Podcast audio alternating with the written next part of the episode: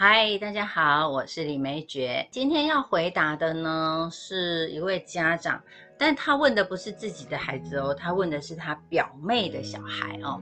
他说：“这个我表妹的儿子呢，今年二年级了，问他问题呢都不想回答。”然后呢，在妈妈面前很乖，可是呢，私底下是个屁孩，嗯，很有趣哈。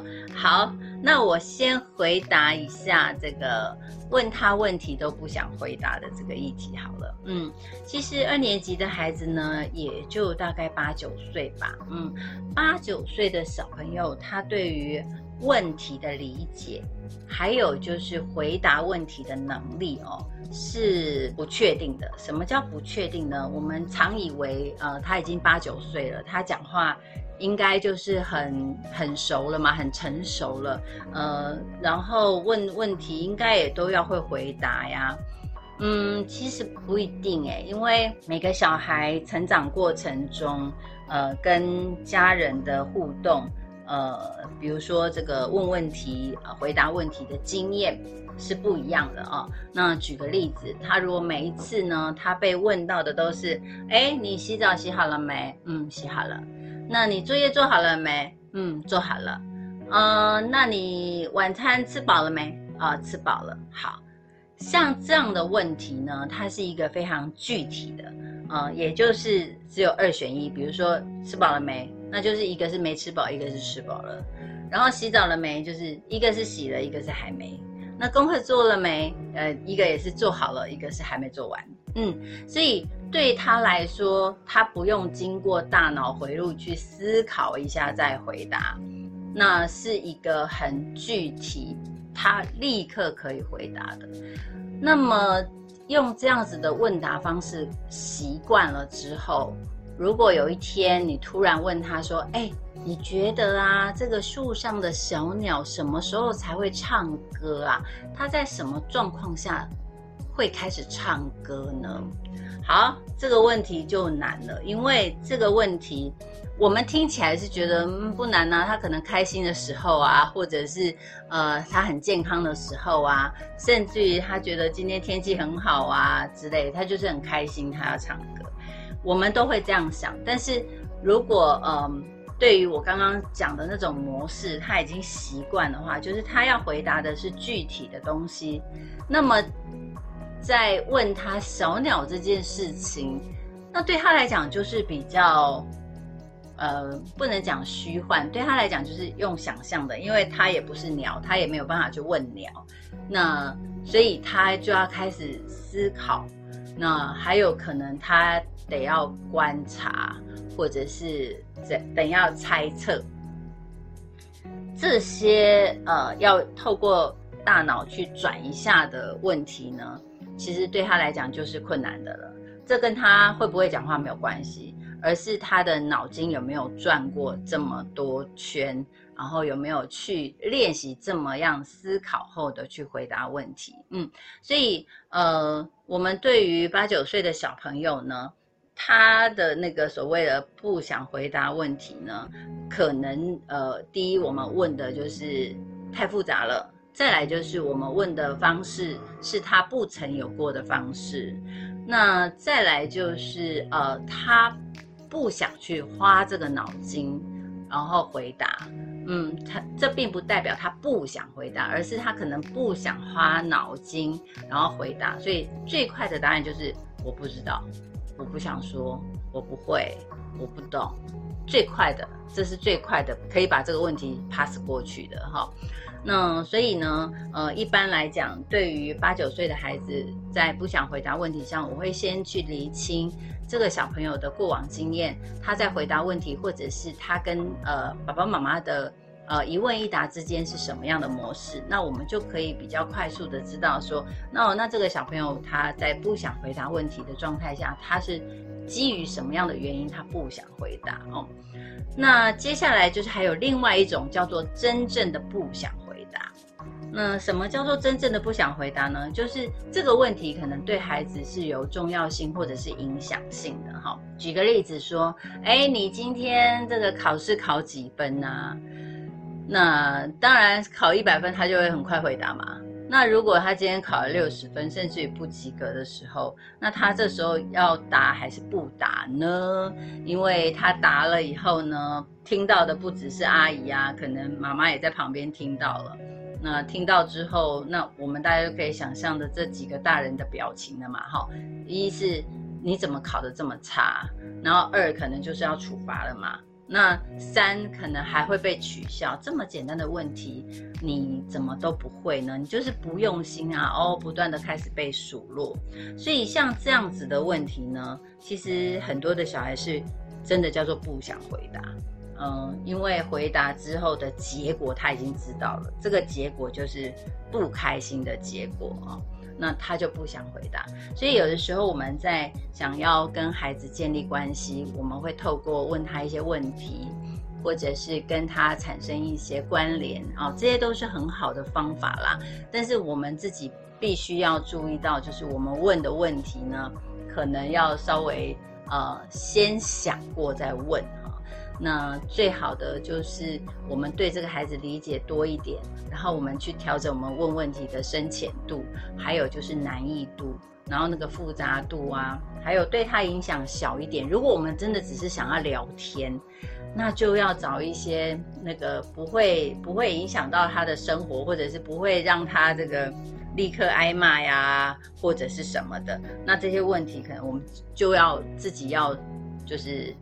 稍微注意一下，不要成为那个白目的大人，就是哪壶不开提哪壶啊。然后我今天刚好考完，然后也也许有一些有一些呃亲戚啊，比如说像这个就是表姨嘛，那表姨你可能自己也有小孩，也是刚好今天月考完，那你你就突然突发奇想，你也想问问他说，哎，那你考了多少？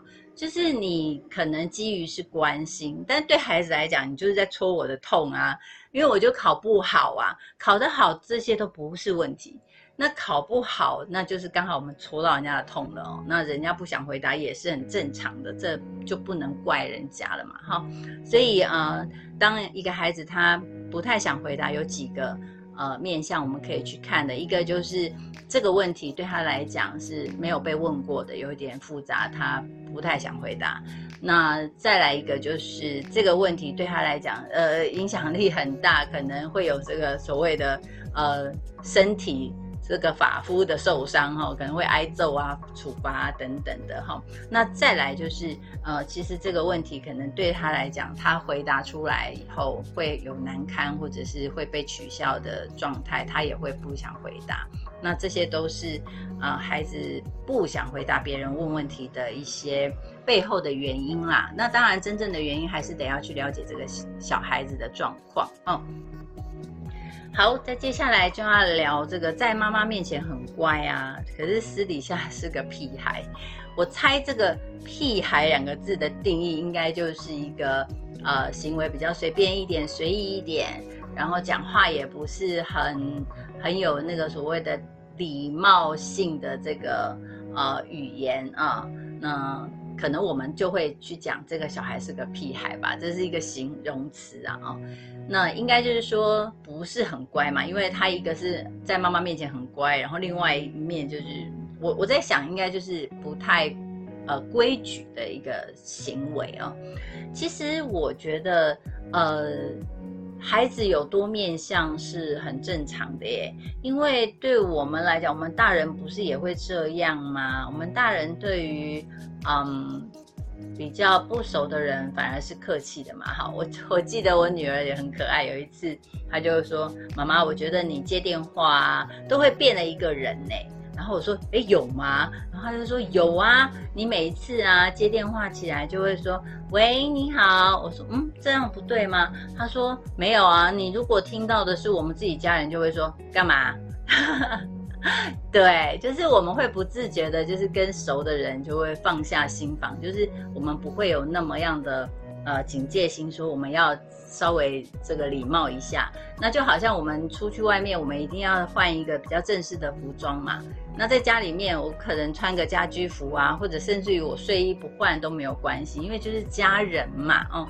那其实呃展现不同的面相，就就是一个。很正常的。那反而我现在这样看完，就是这个小孩在妈妈面前很乖，但是在这个表姨面前呢，他可能就是比较呃自在一点哈，然后放任自己的行为一点。那我觉得其实还蛮好的啊，一个就是呃他非常信任这个表姨，然后他也愿意把自己一些。呃，很随意或者是很很不修边幅的状况样子给表姨看嘛。那当然，呃，除了信任以外，还有另外一个方式，就是呃，另外一个目的就是他可能要测试一下这个人。那这个人呢，就是看看这个人会不会因为我看起来就是很随便、很不乖，然后去跟我妈告状。或者是去做什么事情，我就想要测试，或者或者是我只是想测试这个人会不会因此而讨厌我等等的啊。其实，呃，小朋友在对一个陌生人或者是一个不太不像家人这样长时间住在一起，那可能是来访的这个亲戚呀，或者是甚至于老师啊这些人。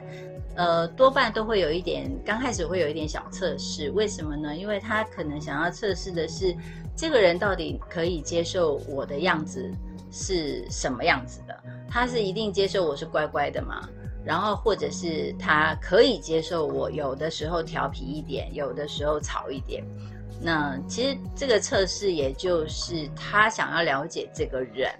啊，那当然还有，如果说你跳过了这个测试的关卡，那就是信任了，在你面前就随便了。我们大人有的时候也会嘛，哦，比如说对在我们这个非常好的朋友的旁边，我们就非常自在，我可能会翘脚啊，我可能坐沙发是斜躺啊。可是，在不熟的朋友面前，我可能就会做的比较正一点啊，然后那个穿着也会比较稍微正式一下啊。那这个都是我觉得人。本来就会有的，所以呃，谈到有两个面相、三个面相，其实这都很自然的。那是因为我们跟每个人的关系不同，然后远近不同，距离不同，然后亲疏不同，所以嗯，就会有不一样的面相出来。所以这是一个很正常的状态。那如果我要说这个小朋友在这个表姨面前是一个小屁孩的话，那我觉得他应该就是非常信任这个表姨，而且他也觉得这个表姨跟我应该是同类的，然后这个表姨应该是站在我这一边的，所以他就用了一个最自在的方式相处，然后什么话也就随便说，也没有那么样的小心，呃，或者是那么样的刻意的呃用词啊，或者是。呃，简短的去说，所以他可能话多了，你就会觉得说，哎，这个小孩怎么搞的，满嘴在那边讲一些嗯不是很正经的话，或者是说一直要跟我开这种什么冷玩笑之类的哦。那其实因为他就是很自然，所以自然自在就会少了很多的规矩啊。那我觉得。这个其实也蛮好的，如果你可以看得到孩子的另一面呢，其实他就真的是一个信任你，他也相信你不会把我的状态呢去跟我妈说，然后让我妈修理我。你看哦，他前面是说，呃，在妈妈面前很乖嘛，那我们就可以知道这个妈妈可能是比较严谨的妈妈。对他的要求可能就是会比较呃仔细啊，比如说站有站相，坐有坐相啊，吃饭的时候要怎么样怎么样怎么样，然后这个书桌呃不不看书不用的时候呢，椅子要推进去等等，可能。在这些生活常规上，妈妈是比较严谨的，所以他在妈妈面前，他就会比较刻意的去用妈妈的标准去完成它。那这也是孩子对于妈妈的尊敬跟爱妈妈的方式哦。可是，在表姨这边，可能她就觉得表姨没有那么多的规矩嘛。那没有那么多的规矩，我就我就可以自在一点啦，就调皮一点。可能妈妈不准我跳床，但是我到表姨房间，或者是表姨来了，妈妈不在家，我就跳床啊，因为我一心一意很想跳床跳跳看之类的。那其实这就是一种最自在的方式，那也可能因因此而少了很多的规矩。那我觉得也也不错啦。呃，当孩子愿意信任你，用他最。真实的状态面对你的时候，其实是很好的，因为对于孩子来讲，你就是一个可以信任的人啊。那如果还在测试的阶段呢，那孩子就会用一个自己觉得大家会最讨厌的样子，然后来看看这个表仪的接受度有多少哦。那如果不是这个状态的话呢，应该就是信任了吧？嗯，好，那今天呢，我要聊的就是。呃，二年级了，但是问问题不太想回答，然后在妈妈面前很乖，却是私底下是个调皮的小屁孩啊。那今天我就跟大家聊到这边喽，欢迎大家也可以留言给我，有一些问题的话可以继续来问哦。嗯，谢谢大家，我们下次见，拜拜。